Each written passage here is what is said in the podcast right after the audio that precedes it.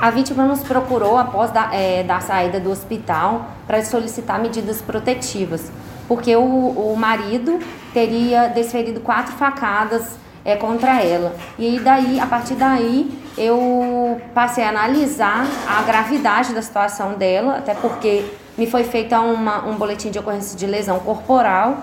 E, e com o início das investigações, é, eu consegui apurar que não foi uma, uma lesão corporal apenas, e foi uma, um feminicídio na forma tentada que ele teria praticado contra ela.